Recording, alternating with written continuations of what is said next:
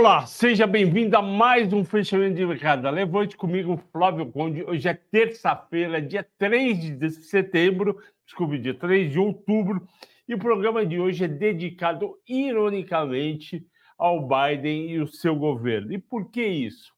Porque o governo Biden não parou de gastar desde a pandemia. Quando houve a pandemia, ele mandou cheque para todo mundo. Isso foi muito bom, porque a economia não caiu forte, mas ele não parou de mandar cheque, economia continua bombando. Lá em cima, 2% de crescimento esse ano, está também gerando bastante emprego, que é uma coisa positiva, mas o teto da dívida pública está estourando todo ano. E essa dívida pública muito alta está fazendo os investidores, junto com a inflação e a economia bombando, são três fatores, correr para o título de 10 anos, que está hoje em 4,80. Para vocês terem uma ideia, o título do 10 anos em 2021, nessa época, estava em torno de 1%, 1,2%. O ano passado estava em torno de 3%. Bateu 4 agora no primeiro semestre, já está quase 5. A culpa é da gastança. E essa gastança está fazendo com que todas as ações no mundo estão caindo, inclusive as minhas e as suas. Não é culpa da empresa, não é culpa do Brasil, a culpa está vindo lá de fora. Então é sobre isso que a gente vai falar hoje e essas cotações que estamos vendo são temporárias. Aliás, é uma coisa muito interessante. Toda cotação é temporária, óbvio. E, e a cotação, o que é negociado na bolsa todo dia, varia de 0,2, 0,20 do total do capital da empresa até 2%, no máximo 3%. Então, as negociações de um dia mostram um pequeno uma pequena amostra do que uma parte dos investidores estão fazendo, ou seja, vendendo as ações da companhia. Pois bem, e não podemos esquecer que a Levante lançou na semana passada seu novo programa premium, a Sala VIP. A Sala VIP você terá contato direto comigo, que sou analista fundamentalista, com o Ricardo Afonso, que é analista técnico barra gráfico e toda a equipe comercial da Levante. A gente vai pegar sua carteira, vai olhar papel por papel, desde a renda fixa, passando por fundos, ações, fundo imobiliário com Felipe Souza e criptomoedas, caso você tenha. Essa sala VIP é muito importante para a construção de patrimônio que você provavelmente está querendo montar ou já está montando, visando os próximos 20, 30 anos. A adesão tem sido muito boa, eu tenho tido três, quatro reuniões por dia, e tem desde pessoas de 28 anos que não sabem como direcionar o seu dinheiro para montar a sua aposentadoria, passando por pessoas de 40, 50, 60 anos que acordaram agora para montar o dinheiro da aposentadoria e, inclusive, um senhor muito simpático de 87 anos.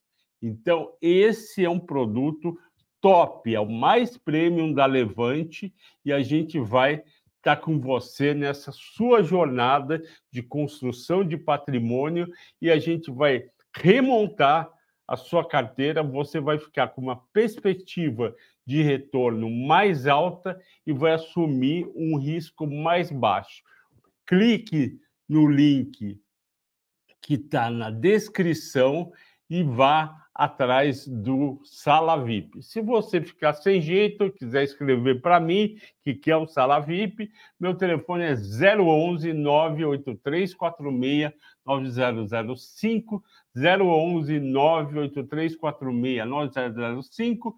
você escreve um WhatsApp para mim e fala, Flávio, eu quero saber sobre o Sala VIP e eu vou passar seu nome, vou agradecer e vou passar seu nome para a área comercial da Levante. Eu estou gostando demais de, desse projeto e já estamos ajudando muita gente. Pois bem, a Bolsa fechou hoje negativa em 1,42, 113.419 pontos, rompeu aqueles 114 que eu tinha falado há duas semanas atrás, volume de 19.800 contra 20.600 de terça passada, praticamente igual. E por que, que a Bolsa performou assim? Bom, de manhã a gente abre, vocês sabem que das 9 às 10 tem o mercado futuro, Estava lá 9,6, 9,45, já caía 0,70. Aí o que eu fiz? Fui no resto do mundo, tudo vermelho. Ásia, Europa, Estados Unidos, mercado futuro. Qual foi o motivo? 4,73 atrás de 10 anos, maior nível em 16 anos de Treasury, ou seja, um nível muito alto de juros. Na, aí o que, que aconteceu? Às 11 horas, o Departamento de Trabalho dos Estados Unidos informou, por meio de um relatório que chama JOLT, J-O-L-T, que as vagas de emprego em aberto nos Estados Unidos, ou seja, uma medida de demanda da mão de obra, aumentou em 690 mil em agosto para 9 milhões 610. Então, tem quase 10 milhões de vagas para emprego.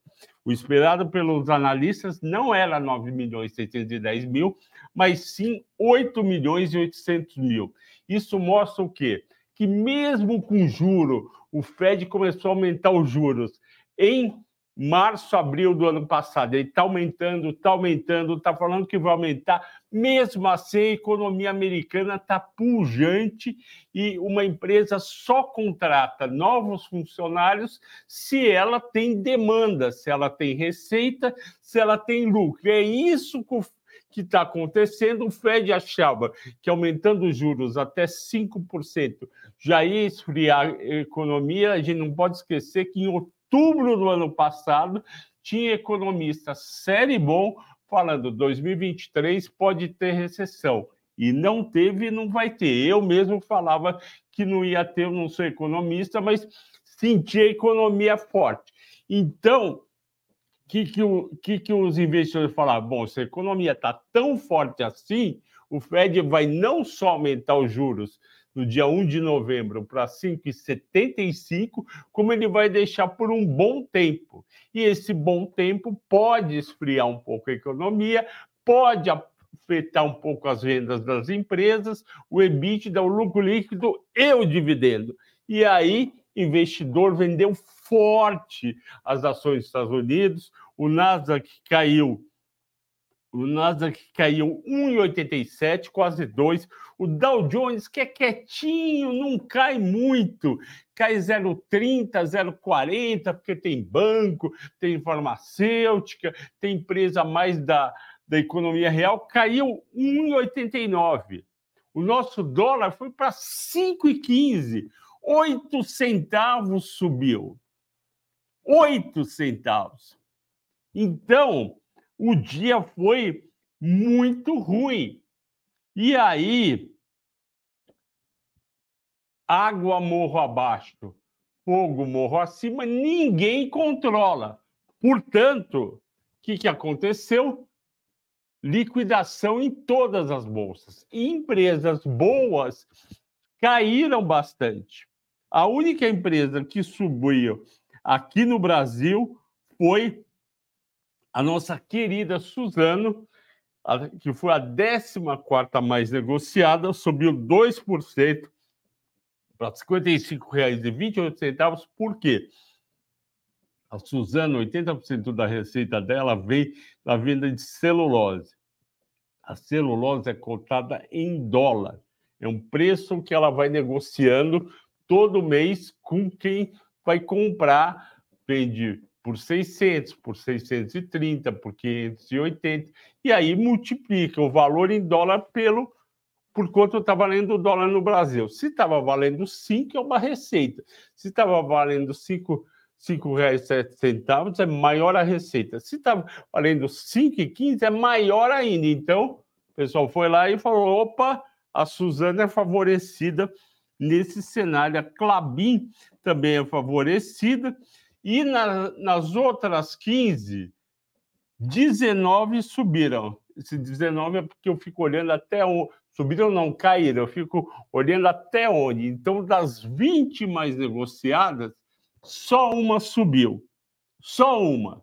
E isso é clássico de dia de mercado de menos 1,5, menos 2, menos 3. E caiu o Petro 0,40, até que não foi muito, foi, foi pouco, Vale 0,60. A Prio também caiu pouquinho, caiu meio por cento. E por quê? A Prio divulgou hoje de manhã que as vendas dela que tinham sido. Ela tinha vendido em agosto, em julho, 3 milhões e 400 mil barris. Em agosto, caiu um pouquinho para 2 milhões e 800 mil barris. Em setembro, voltou a subir, foi para 3 milhões e meio. O que, que significa? Vendeu no mês, vendeu no terceiro trimestre, que não tem o resultado ainda da Prio, ela vendeu é, 7 milhões, com, ela vendeu em torno de 9 milhões e 700 mil barris. No segundo TRI, a Prio tinha vendido 7 milhões. Então, um aumento de 36% na quantidade vendida. Lembra? A Prio ela é quantidade vendida de barris vezes preço. O balanço dela é em dólar. Então, ela aumentou 36% aqui no volume vendido, barris, a quantidade de barris, e ainda o petróleo subiu 10% na média em relação ao segundo TRI. O resultado do terceiro TRI da Prio vai ser uma porrada, vai ser um baita resultado porque tudo veio a favor. Ah, mas a Prio está caindo. Está caindo porque o mercado está nervoso e acaba vendendo pouco. Mas não está caindo porque o balanço dela vai ser ruim. É diferente de Via, de Magalu, de Americanas, ok? Então, Prio vale a pena, está 45,20, tem que ficar de olho que vem um baita resultado. Pois bem, já nas mineradoras foi diferente. O minério não negociou, porque é feriado na China.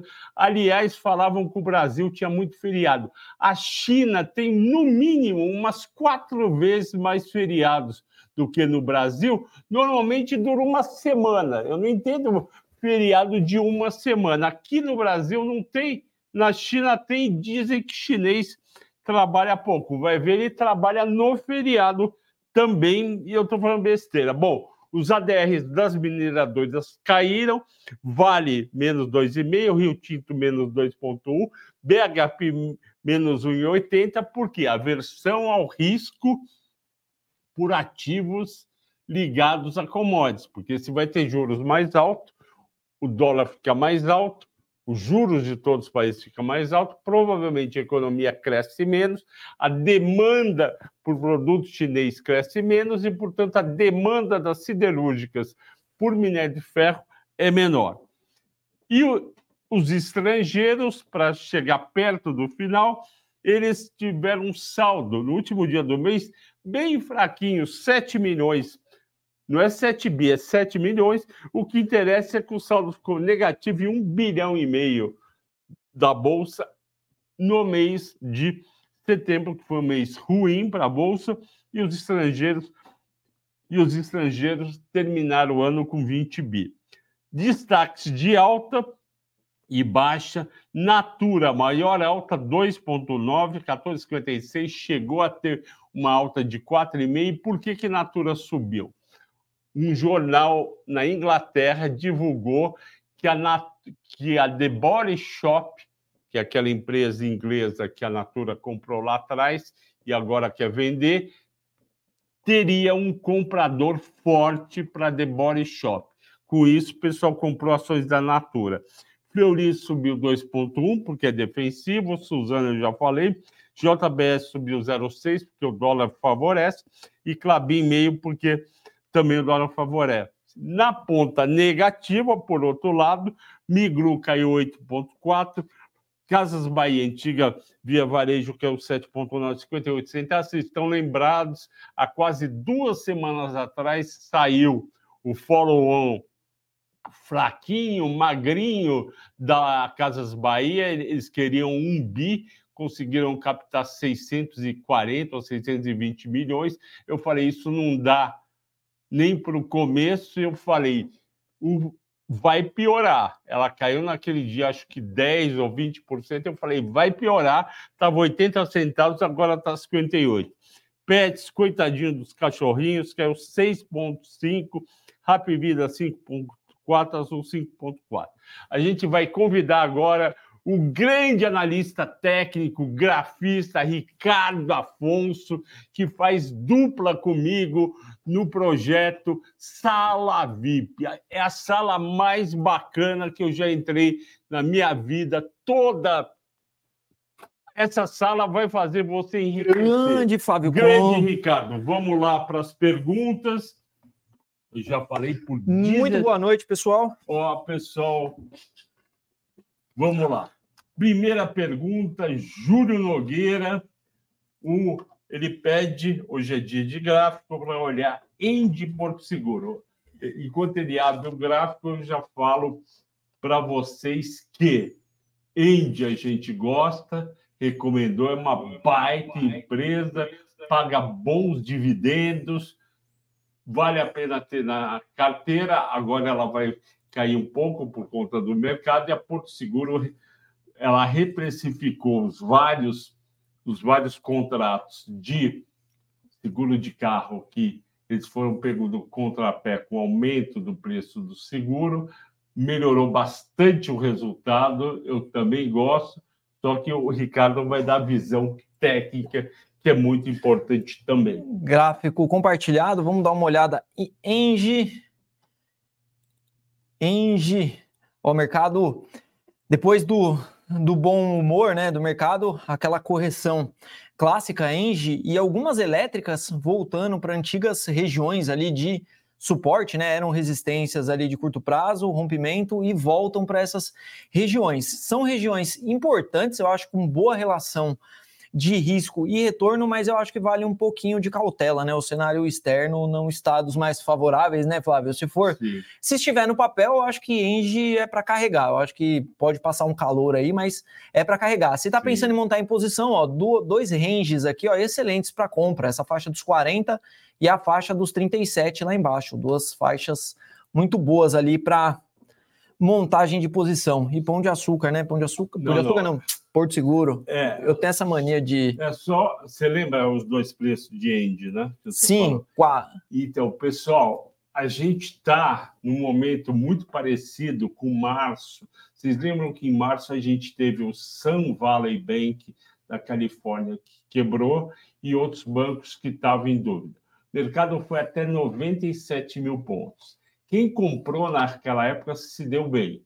Então, é importante vocês ouvirem e anotarem os suportes que o, que o Ricardo está passando, porque vocês podem escrever, bom, estou a fim de comprar Índia, eu vou olhar esses dois preços. Aí você faz um, compra um pouco. Vamos supor que você tenha 20 mil. Não precisa comprar tudo no mesmo dia, porque a gente não acerta exatamente a mosca. Divide em dois, três dias ou em duas semanas e compra um pouco. Mas anotem bem os suportes, por favor, que o Ricardo São tá pontos excelentes ali, né? São pontos que o mercado às vezes respeita muito. Vamos olhar Porto Seguro.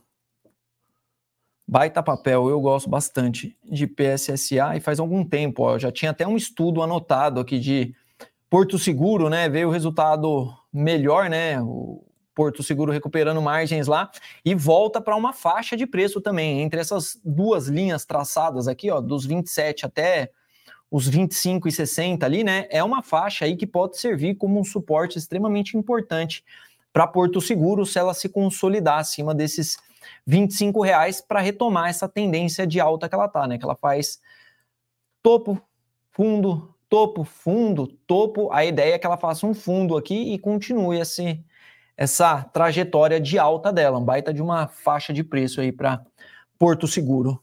Ótimo, vamos para a próxima pergunta. Essa eu acho que é fundamentalista, mas em seguida você, Dou uma olhada, você, você dá uma olhada. O Douglas está pedindo para eu falar sobre Auren 3.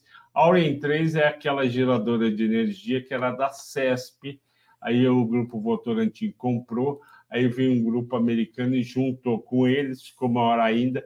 E, e eu digo o seguinte, Douglas, não é apenas a indenização que, que, que eles estão recebendo do Ministério de Minas e Energia de 4 bilhões e 200, já distribuíram um bi e meio, que eles vão distribuir. O que, que eles têm? Eles têm projetos interessantes que estão entrando. A Auren, ela pretende investir 8 bilhões de reais nos próximos cinco anos, de 23 a 27, mas ela vai gerar um bi um, um EBITDA de 10 bi, então vai sobrar 2 bi para dividendo. Então, os dividendos vão continuar da Auren, é essa a nossa visão. E aqui eu projetei 90 centavos da Auren para vir sobre o resultado de 23, isso sem contar o 1,50, mais um, isso dá 6,5, mais 1,13 em 24 e 1 em 39 em 25. Então, Auren tem não só a indenização, que vai dar, falta ainda distribuir 2,5 bi, que daria 2,50, mas tem esses 90 centavos, 1,13 e 1,39, está na página 36 do mata-mata de AES Brasil, Auren e Age. Vamos para o gráfico? A Auren não mudou muito o cenário da última vez que falamos dela aqui, né? Ela segue nesse grande range aí de consolidação dos 13 aos 14, aí acima dos 14 pode buscar lá os 15, né? Um real de ranges de consolidação, abaixo dos 13 é os 12 lá embaixo como suporte. Então fica nessa faixa extensa de preço aí que já está bastante tempo trabalhando, né? Nessa lateralização. Auren, talvez oportunidade aí um pouco, pensando nesses dividendos, né, Flavião? Boa. E a Auren, como o Ricardo colocou bem, é uma ação que cai pouco.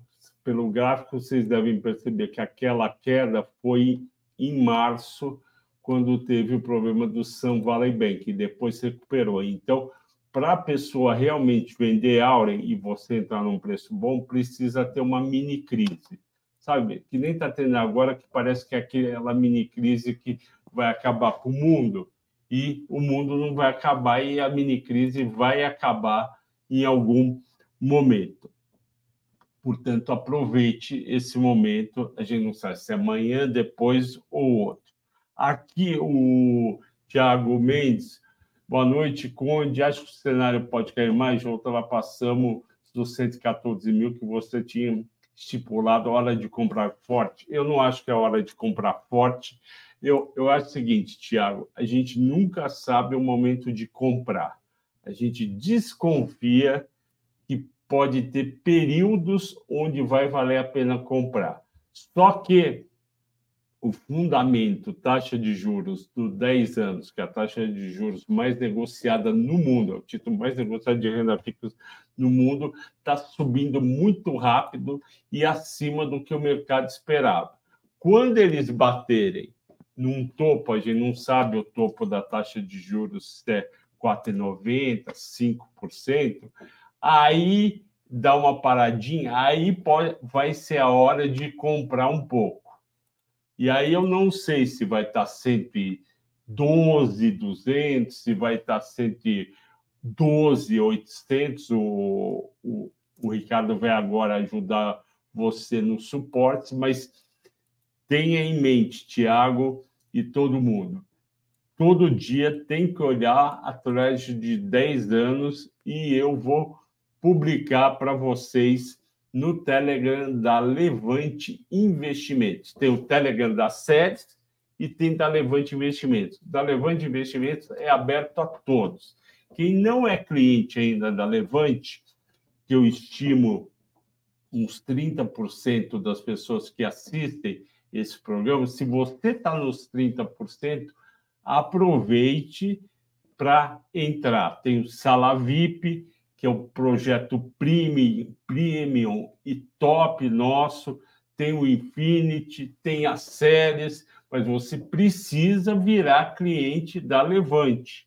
É muito importante, senão você vai ficar manco no mercado, porque você só vai pegar nossa informação, minha do Ricardo, à noite, quando já foi, e aí já passou a hora de vender ou comprar. Vamos Eu lá. concordo com o Flavião. Eu vou começar a análise olhando o índice, tá? O índice é o que mais Isso. me preocupou. Por que, que o índice futuro me preocupou? Ah, Porque futuro. ele tem, é, o índice futuro, né? Que é o, o Infut. Porque ele fez um movimento diferente do Ibovespa. Ele ah, perdeu. Eu não vi. Eu, eu fiquei com viés um pouco mais negativo por conta do índice. O que, que ele fez aqui Bom, na semana? Ele rompeu essa região de fundo que ele tinha aqui. Então ele fez esse rompimento. Aí ele é avançou. É fala, fala os números. Ó, o fundo do índice, né? O índice futuro é. ali no 116 mil pontos. Aí ele foi lá no 113 na semana passada, fez mínima e voltou para as médias. Aí ele fez um retorno para as médias. O que, que aconteceu? Se a gente olhar o Ibovespa, se a gente olhar o gráfico do Ibovespa, ele não fez o mesmo movimento de perda desse fundo aqui, que é o equivalente lá, 114 mil mais ou menos no, no mercado à vista aqui. Então você vê que ele não perdeu o fundo lá como ele perdeu no índice. Ele fez um retorno para as médias igual o índice e retomou a tendência de baixa. Então, isso aqui passou uma falsa impressão de que o mercado fosse dar um repique nessa Sim. semana. Foi na sexta-feira Foi na sexta... subiu. Exatamente. Então deu essa falsa impressão. Deixou até um candle aqui, que é o famoso martelo aqui, gerando essa falsa impressão. Por isso que eu fiquei Mostra com... onde que é a falsa impressão. Qual que é o, é o vermelho ou o verde? O verde. Esse verde aqui é um candle que passa impressão de compra, né? Porque ele, é. ó, ele abre aqui, né? A abertura dele é aqui, aí ele faz a mínima lá embaixo, ah, volta boa. tudo e fecha aqui em cima. Então, o que, que você fala? Teve compradores defendendo a região ali. Sim. Só que não foi o caso, né? Porque e se a gente olhar o. Segunda baixou e hoje. Isso, também. e hoje também. Aí voltou lá para os 113 mil pontos. Mas foi esse movimento é. do Infut aqui que me deixou com o pé um pouco atrás para o começo da semana até, né? O mercado tava aqui, né? Tava nesse cara aqui, né? Fechou a semana assim, ele tava aqui, ó. Nas médias, eu fiquei olhando essa média de 21, o mercado lá fora caindo, Falei, meu, aqui pode ser que ele venha testar. E realmente testou, né? Ele faz um pivô de baixa aqui no índice futuro. Então ficou um pouco feio o, a leitura técnica para o Ibovespa. Eu acho que ele tem aqui um suporte importante, média de 200, mas se a gente levar para o gráfico semanal lá, ele tem espaço para cair mais um pouquinho ainda, eu acho. Eu estou chutando até uns 110 mil ali num cenário mais pessimista. Não sei se você. Não, é, eu acho que faz sentido. Difícil projetar, né? É, mas... me, me fala o seguinte, Ricardo o, o, a gente pode concluir que o, índice futuro antecipa o índice à vista? Eu acho que o índice futuro ele tem a liquidez própria dele diferente do Ibovespa, que é a média dos ativos. Então, acho que o, ah. é, eu acho que o índice futuro tem gente que realmente opera, né? Então, o movimento dele ali Sim. parece o... não antecipar, na realidade. Entendi. Eu acho mais. Ele mostra mais o sentimento Isso. do que o outro. Porque Isso. o outro depende de várias cotações. Isso. E, e, o... Entendi. e o índice futuro abre às 9, fecha às 18, né? Isso. A bolsa abre às 10, fecha às 5, tem mais uma hora de negócios ali ainda. Foi esse o viés. Então, sigo um comprador cauteloso, né? Eu compro o índice sempre, mas nesse momento eu ficaria esperando lá no 110 mil com uma ofertinha de compra ali posicionada, que aí talvez chega essa média de 200, né? De repente o cenário muda, né? Ótimo, excelente explicação, obrigado, é... Ricardo. Vamos lá, o Fábio Alves pergunta de Vamos 3. Vamos 3. Vamos três. Eu, ó, já tinha um desenho aqui, provavelmente das semanas anteriores aí dos vídeos de fechamento, né? Ó, perdeu suporte extremamente importante aqui e isso é muito perigoso para quem está posicionado ali no papel, a não ser que você acredite muito na tese. Por quê? é rompimento de mínimas aqui que o mercado segurou. Esse tipo de rompimento chama muito stop, chama muita venda, chama muito muita gente saindo correndo ali do papel no desespero e abre espaço para quedas mais expressivas, né? Então, se a gente for chutar um alvo aqui, tem alvo para ir até lá nos 7,60, 7,80, nas mínimas do papel lá nos 7 reais, né? É uma queda bem expressiva, né? Dá mais de 20% aí dos 10 para os 7 reais. Então, acho que vale a atenção, né? Um papel um pouco mais alavancado, né, Conde? Esse... Sim, é. Uma coisa, é difícil, né, Fábio, explicar um papel cair 30% em dois, três dias, sem nada assim, uau.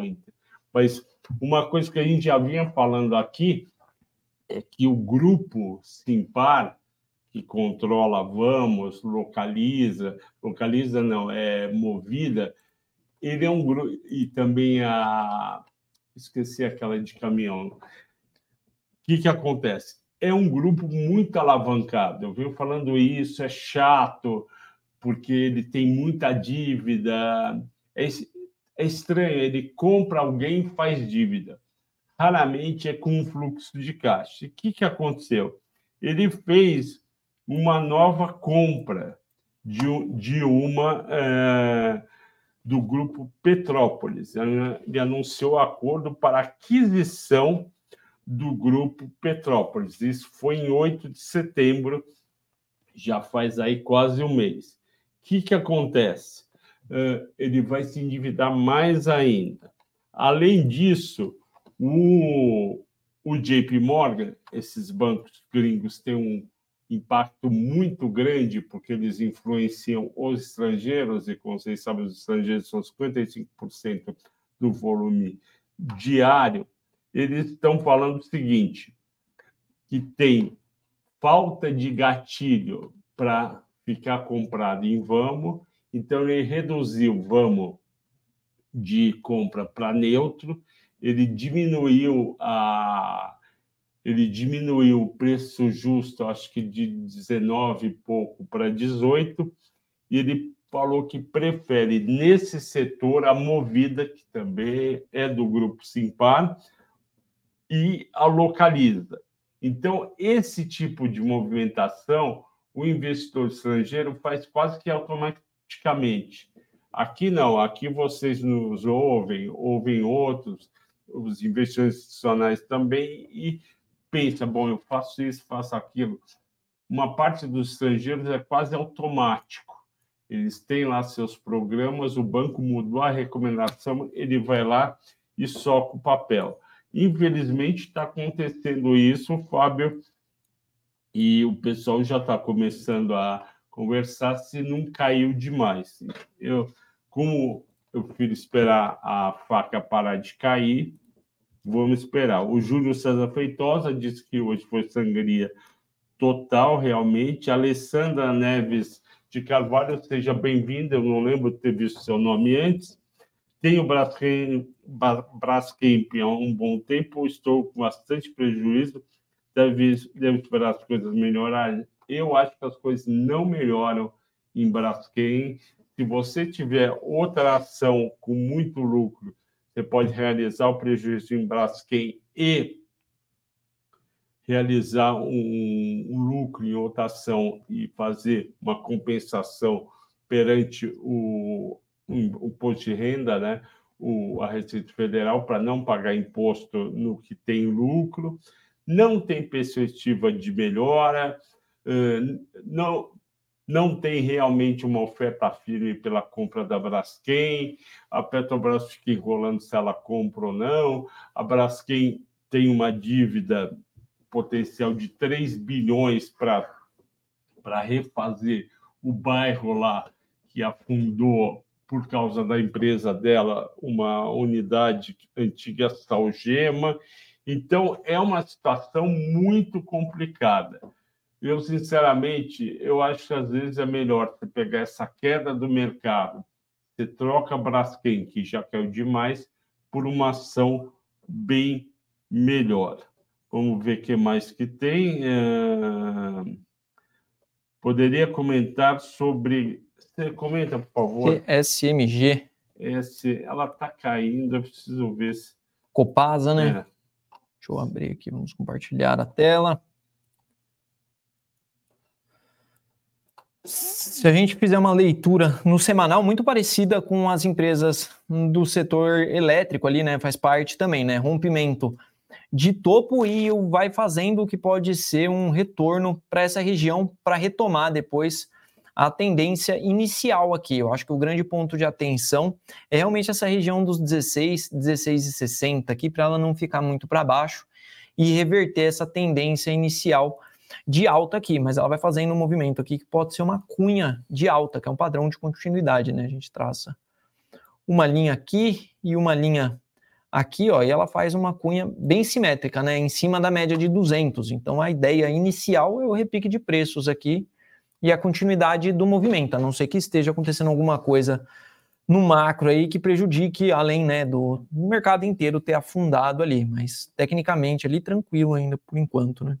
concordo com, com o Ricardo. O que, que aconteceu com ela? Ela começa o ano a 15 reais, ela bate 20 reais, eh, que é o pico dela, em 30 de junho.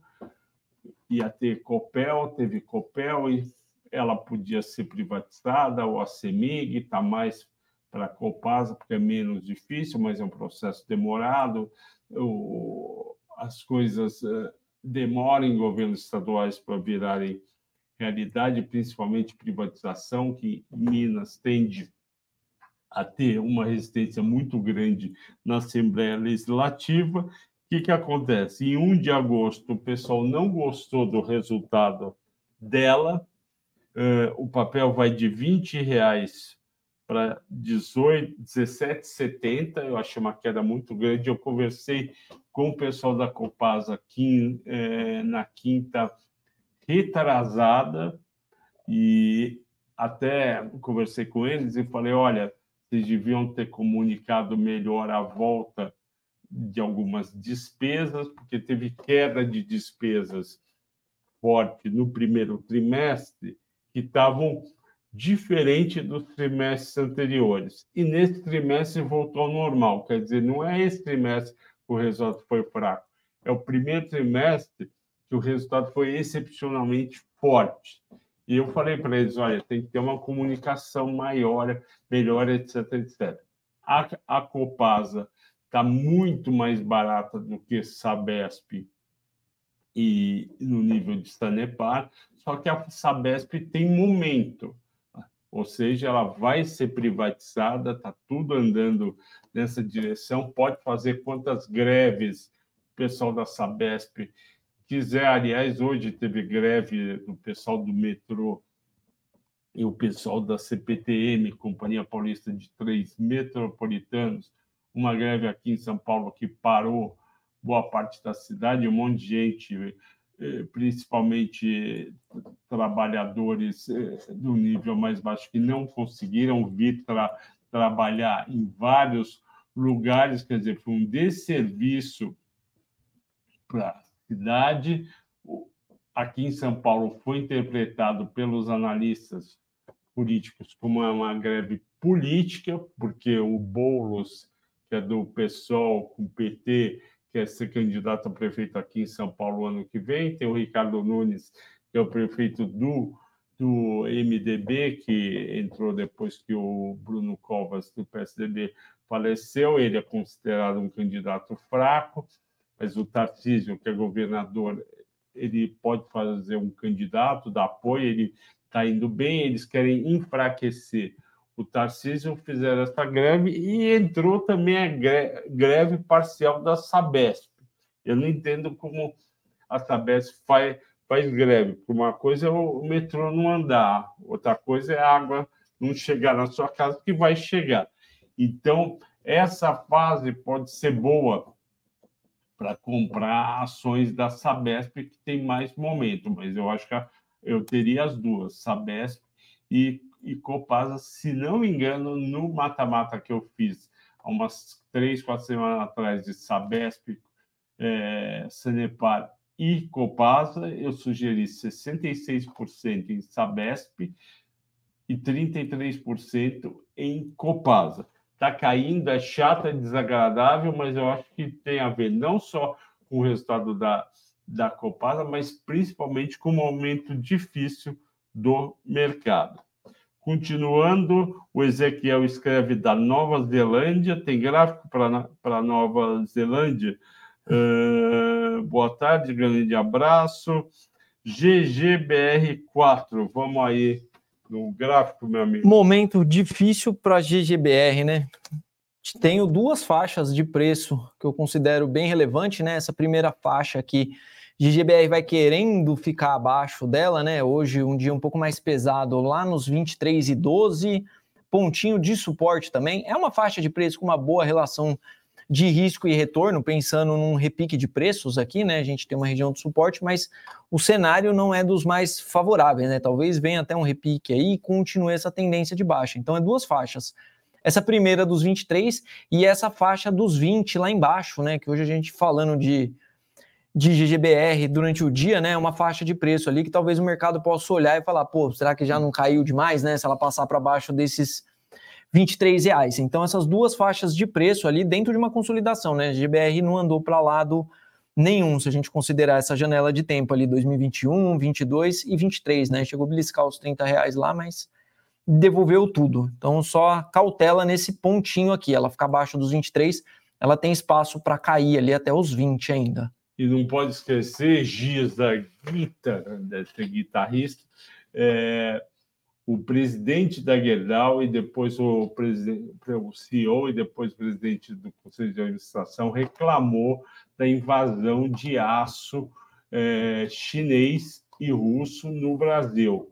Quer dizer, pra, ele pediu o governo para botar uma alíquota. Eu, eu acho que em, em 40 anos que acompanha Gerdau, ele deve ter feito isso no máximo três vezes. Quer dizer, a situação deve estar realmente difícil e eu acho que tem que ter, proteger, porque senão você cria desemprego no Brasil e emprego na Rússia e na China. O, o novo ciclo pergunta se o preço das Minas acompanha a cotação do minério de ferro. Não acompanha diretamente, porque a parte de minério de ferro, de venda de minério de ferro da Uzi Minas, é, 80% é para consumo próprio, 20% é para exportar. O minério de ferro não é nem 20% do resultado da Uzi Minas. O que pega na Uzi Minas e desanima bastante é, é produção de carro. Ela é o principal aço usado no carro, nos carros produzidos no Brasil, principalmente o aço de fora, que é o aço galvanizado que dá para dar o shape, pintar, etc, etc. E tá, e tá ruim, saiu o dado aí que voltou a cair. Quer olhar, por favor, o gráfico da Uzi Minas? Uau, Uzi Minas deve estar tá ali nos R$ reais mais ou menos e enroscada perigosa até, né? Os Minas travada já faz bastante tempo nessa faixa de preço aí dos seis e pouquinho até os oito reais lá em cima e vai querendo perder esses seis e cinquenta e ter os seis e vinte lá embaixo. Aí se perder lá embaixo também, eu acho que fica bem perigoso aí para ela renovar quase que mínimas históricas, né? Não dá nem para considerar esse movimento lá de 2020 como um movimento ali. Eu acho que fica esse 6,20 aqui como um ponto extremamente de atenção, tá? Com os Minas. Vamos lá, o Potiguar Gavioli, que deve ser do Rio Grande do Norte. Um abraço a todos todo mundo de Potiguar. Aliás, tem a notícia no jornal que a Petrobras recebeu o ok para explorar a margem equatorial, começando por, por, uma região que fica no Rio Grande do Norte. A margem equatorial vai do Rio Grande do Norte até lá em cima, no Amapá Guianas é considerada um, uma nova fronteira estilo pré-sal. E eu acho que vai sair aos poucos, ela vai estar entrando e isso vai criar valor para a companhia. Eu queria aproveitar agora você, Ricardo, para contar, usando essa pergunta do Potgar Gavioli, o cara comprou raiz ou qualquer outra empresa, caiu. Conta para gente qual seria uma estratégia de opções? E você que tem uma série de opções, conta para o pessoal como que dá para se proteger, comprar mais barato, tipo, esse tipo de coisa. Primeira, primeira coisa que a gente consegue fazer, né, via opções, é antes de comprar a ação, a gente consegue comprar a ação com desconto ali, né? A gente consegue vender put e comprar o papel ali num preço muitas vezes menor do que o que ele está saindo na tela naquele momento. Então a gente entra geralmente numa posição já com uma pequena vantagem ali frente ao preço à vista. Então essa é uma, uma primeira coisa. É, dá um exemplo, tipo assim, a ação tá 10 reais, a put a 9, não Putz, sei o quê. Vamos Isso, boa. Então vamos imaginar que a ação, o exemplo do Fábio é perfeito. A ação a 10 reais, eu quero comprar essa ação, mas eu acho que 10 reais é um preço ok, mas eu posso pensar em comprar ela a 9 reais que, que eu posso fazer? Eu posso ir lá no mercado de opções, eu vendo uma put. Então, o que, que significa vender uma put? Eu assumo a obrigação de comprar essa ação pelos R$ reais e recebo um prêmio por essa compra. Então, eu recebo um prêmio. Então, vou assumir o compromisso. Um real. Isso, um real. Vamos imaginar que a gente recebe. Um real é muito, né? Vamos imaginar, vai dar um prêmio aí de uns 50 centavos, mais ou menos, e, nesse então valor de tá ação. Está protegido até 8,50. Até 8,50 eu estou protegido ali, porque se eu comprar 9, eu recebi 50 centavos, meu custo de aquisição fica 8,50. Então, eu já tenho um gap aí dos 10 aos 8,50 de proteção comprei essa ação, a partir do momento que eu encartero essa ação, eu consigo trabalhar ela no portfólio, consigo fazer um lançamento coberto, consigo montar uma estratégia de proteção ali realmente. Vamos antes, tá? Só para todo mundo guardar um. Tá 10 reais a ação, a opção de put que, que ele vai comprar, ou seja, ele vai comprar a obrigação ele vai receber um dinheiro, a obrigação de ter que pagar R$ reais pelas ações. Supondo que daqui a um mês as ações estão R$ reais. O sujeito não vai querer te vender porque você a 9 e aí você pode comprar 10 dali um mês, só que você já recebeu 50 centavos. Então você compra um daqui a um mês mais barato a 9,50. Entendi? Entendido. Exatamente. É e você vai trabalhando de forma passiva ali, uma posição que você tem na carteira. Então você encartera um papel ali e vai trabalhando ele. Você vai recebendo ali pela obrigação de comprar, pela obrigação de vender o papel. E isso é uma coisa que na sala VIP a gente trabalha bastante, bastante. o portfólio dos clientes ali. Ou seja, você compra mais barato do que está hoje um mês depois. Se essa ação ficar de lado, todos os meses ali tem uma forma de você receber via mercado de opções ali recorrente, né? Recebe recorrente ali um prêmio por essa carteira de ações. O novo ciclo fez um trocadilho. O que eu faço com raiz e corte o mal pela raiz. é, vamos ver quem mais a gente tem. Qual a sua opinião sobre a, a a banda de Bollinger. Olha, eu prefiro banda, eu prefiro a CDC, Metallica, Bollinger eu não conheço. Banda de Bollinger é trabalhar com a volatilidade do mercado. Eu gosto, a gente usa bastante aqui dentro da casa em alguns casos, né? Banda de Bollinger funciona muito bem. Tem algumas técnicas para usar as bandas de Bollinger ali, fechou fora, fechou dentro, né? Aquele quando abre a boca do jacaré que eles falam ali dentro das bandas Jim Bollinger, eu gosto bastante. Vou até compartilhar minha tela que uma das, um dos meus formatos de gráfico aqui, né? Eu tenho essa tela que é um pouco mais limpa, hum. mas eu tenho essa que eu olho outros indicadores. Então, essas duas linhas aqui, ó, são as bandas de Bollinger, né? Então, que linhas? Essas Isso, não, essas em cima aqui, tá vendo? Ó, que tem uma aqui, ah. uma aqui, ó, e uma embaixo. Uma em cima do preço e a outra por baixo ah, do preço entendi. aqui. Essa é as bandas de Bollinger, né? Ela é um cálculo ali de volatilidade e hum. aí é para quando toca embaixo é compra, quando toca em cima é venda. Isso, aí tem alguns casos aqui que a gente consegue surfar, por exemplo, um movimento de alta, tá vendo? Bandas estreitas aqui, hum. aí tem um fechamento fora, né? A gente fala fechou fora. Então fechou fora, você já fica esperando que ela vai, o preço vai colado na banda de cima ali, tá vendo? Tá. E ele vai acompanhando. Aí tem o de pegar a reversão, né? Ó, fechou fora, fechou dentro.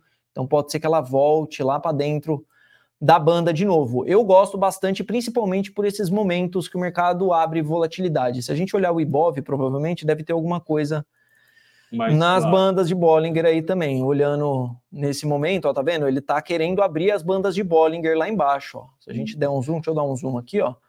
Ó, a linha, tá vendo? Ele querendo oh. abrir as bandas. Ele já teve um fechou fora aqui. Então, o que, que a gente imagina? Que essas bandas vão abrir e o preço vai vir colado nessa banda aqui, que aí é aumento de volatilidade do mercado. Eu gosto bastante e tem, e tem uma taxa de acerto absurda, tá? Se souber ah, é? usar é? isso, porra, com certeza. Isso aí foi o Joey Bollinger que criou, né? Isso é com base em volatilidade. É um outro exemplo aqui, né? Ó.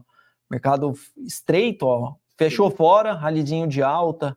Aqui também, né? Outro momento aqui, ó. Mercado vem, ó, coladinho também, ó. Fechou e, fora e, Parece segue. que respeita bem, né? Respeita, respeita. Não, tem muita taxa de acerto. Se souber usar ela com contexto, né? Eu não sei qual é o ativo que você opera, como que você opera, mas tanto para swing trade como para day trade aí, eu conheço bastante gente que usa muito banda de bola. Eu, pessoalmente, eu uso bastante também. Eu olho, tanto que eu tenho aqui, eu olho minhas médias, né? O gráfico mais limpo e vejo ativo consolidado, o papel andando muito de ladinho, eu vou na banda de Bollinger ali, que deve ter alguma coisa ali. É, o Ibov dá a impressão que ele tocou na banda de Bollinger inferior e estaria perto para o repique. É isso, teoricamente, teoricamente, sim. É, mas a impressão que dá é que ele quer abrir essa banda, né? Ó, tá vendo? Ele vai querendo abrir a banda aqui.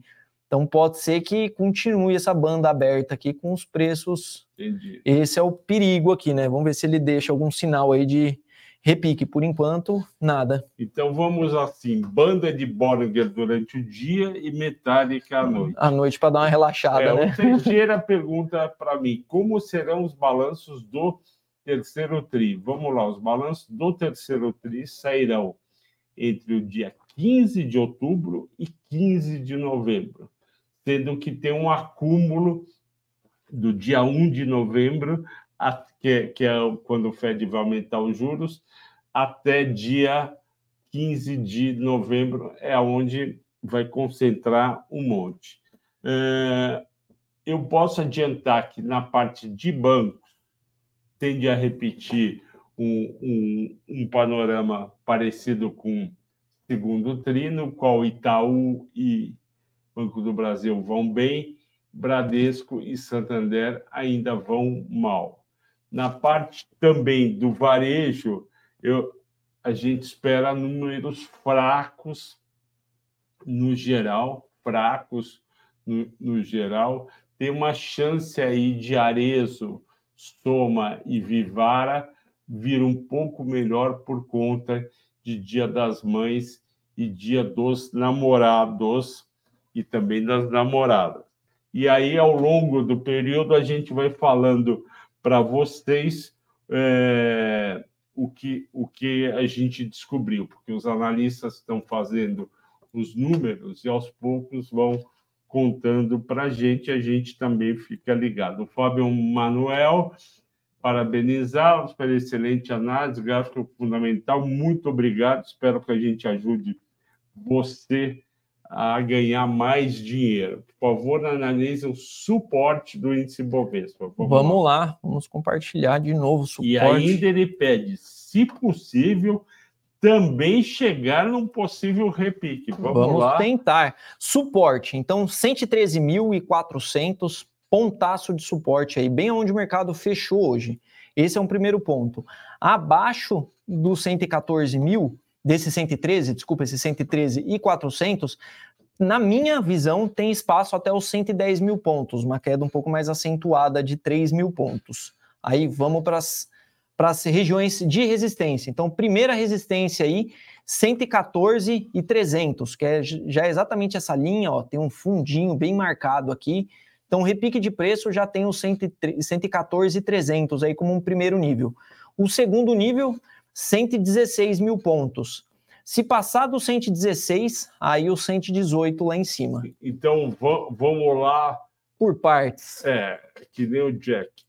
Bate enquanto, então? Se ficar aqui e repicar de preço, o primeiro ponto, 114. E ficar aqui é 113. E 400. Que é o que fechou hoje. Que é o que fechou hoje. Tá, Repique aí... de preços, 114,300 é o primeiro ponto ali, bem próximo, né? Esse aqui tá fácil de romper, esse 114,300. Se o mercado não romper aqui num repique de preço, é porque realmente tá muito tá fraco, mal, tá mal o negócio. Aí, segundo ponto, 116 mil pontos ali em cima. Aí acima do 116 mil, melhora, vai lá para o 118. Ótimo. Aí você vai ganhar um presente de todo mundo por, pelo mercado subir. Wesley Gomes pergunta de pets. Pets, é Wesley, eu não sei se você estava no, no fechamento que eu, que eu falei aqui. A Pets andou conversando com a Cobase, que é a segunda maior empresa do setor, para eventualmente fazer uma fusão.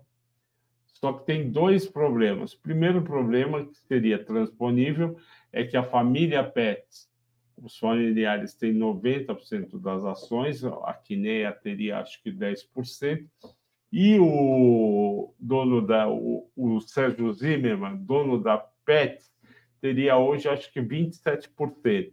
Ao juntar, ele viraria um minoritário. Então teria que ter algum acordo para ele ir para o conselho, alguma coisa, porque, bom, esse é um ponto. Segundo ponto, o primeiro ponto é transponível, o segundo está sendo, no momento, intransponível. Por quê?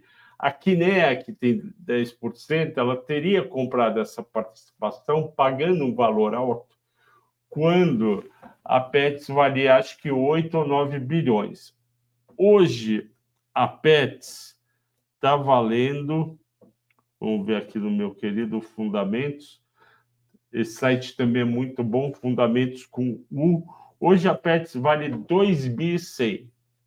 Então, nessa época que a Kinea comprou, a Pets valia 8 e a Kinea deve ter sido avaliada proporcionalmente. Com essa queda, essa posição da Kinea não vale mais o que ela comprou. Se a Kinea juntar ou tentar fazer um IPO de Cobase, ela vai perder dinheiro porque naquela época, 2021, estava todo mundo mega animado que a Pets ia arrebentar de ganhar dinheiro, ia crescer muito, etc, etc. Ela realmente cresceu bastante, ela realmente aumentou vendas, aumentou EBITDA e, e aumentou lucro líquido, mas não proporcionalmente aumento de vendas, porque as margens caíram por dois motivos principais, ou três. Primeiro, o aumento do custo das mercadorias vendidas, que não podia ser repassado por preço, porque concorrentes, principalmente esses pets de bairro, que são 55% do mercado, não aumentaram. Por quê? Porque muito pet, pet de bairro não precisa emitir nota fiscal de tudo. E a Pets, a Cobase, a Pet Love, que são as três maiores, as três juntas têm 18%, elas precisam emitir e são muito fiscalizadas. Então, tem uma concorrência desleal. Então, caiu as margens dela. Então, está lá, o, Sérgio Zimmermann está lá se esforçando para arrumar um jeito para pets, mas está difícil. O mercado vendo isso, o mercado é cruel, o mercado não é bonzinho, o mercado está desde que o juro começou a, começou a subir em agosto do ano passado, o mercado vai vendendo pets, vai alugando, vendendo, alugando, vendendo. A Pets não é nem de longe um caso parecido com Via Americanas ou, ou Magalu. Ela tem crescimento, ela tem venda maior, mas ela tem margem um pouco menor. Mas, de todo caso, é isso que ela sofre. Para terminar, porque a gente tem terminar em uma hora, o Maurinho Vieira, que sempre tem perguntas muito boas, ele pergunta: alguma mudança na recomendação do Levante sobre Petrobras ficar de fora? Olha, Maurinho, a gente não tem recomendação, não coloca nas carteiras da Levante desde, eu acho, fevereiro de 2021. Eu não tinha entrado ainda, eu entrei em julho, em junho de 21. O que, que, aconte... é, que, que aconteceu em, em janeiro, fevereiro de 21? O Bolsonaro tira o, o Carlos Castelo Branco, que era o presidente, bota um general diz que é um absurdo o preço da gasolina, dá a impressão que ele vai segurar o preço, e a gente resolve aqui não colocar mais estatais nas carteiras. Isso ficou muito forte para a Petrobras, para a Petrobras a gente chegou a pôr e Banco do Brasil também. Só que esse crescimento que pode ter na margem equatorial não estava no cenário.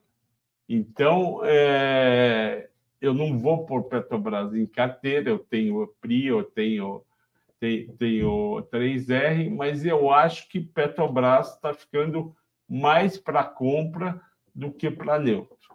Pessoal, uma hora, são 12h09. Muito obrigado. Eu que agradeço, Ricardo. Flavião, mais Excelente. uma vez. Excelente. A terça-feira hoje foi top, juntando o fundamento com o Ricardo. A gente agradece a todos pela audiência, pela paciência. Uma hora de programa, 203 pessoas. É uma honra fazer o programa para vocês. Bom descanso, até amanhã. Hoje tem Corinthians e Fortaleza. Quem é corintiano, como um dos meus filhos, vai, vai, vai ficar muito nervoso. Vamos ver o que vai acontecer. Um abraço a todos, até amanhã. Até, pessoal.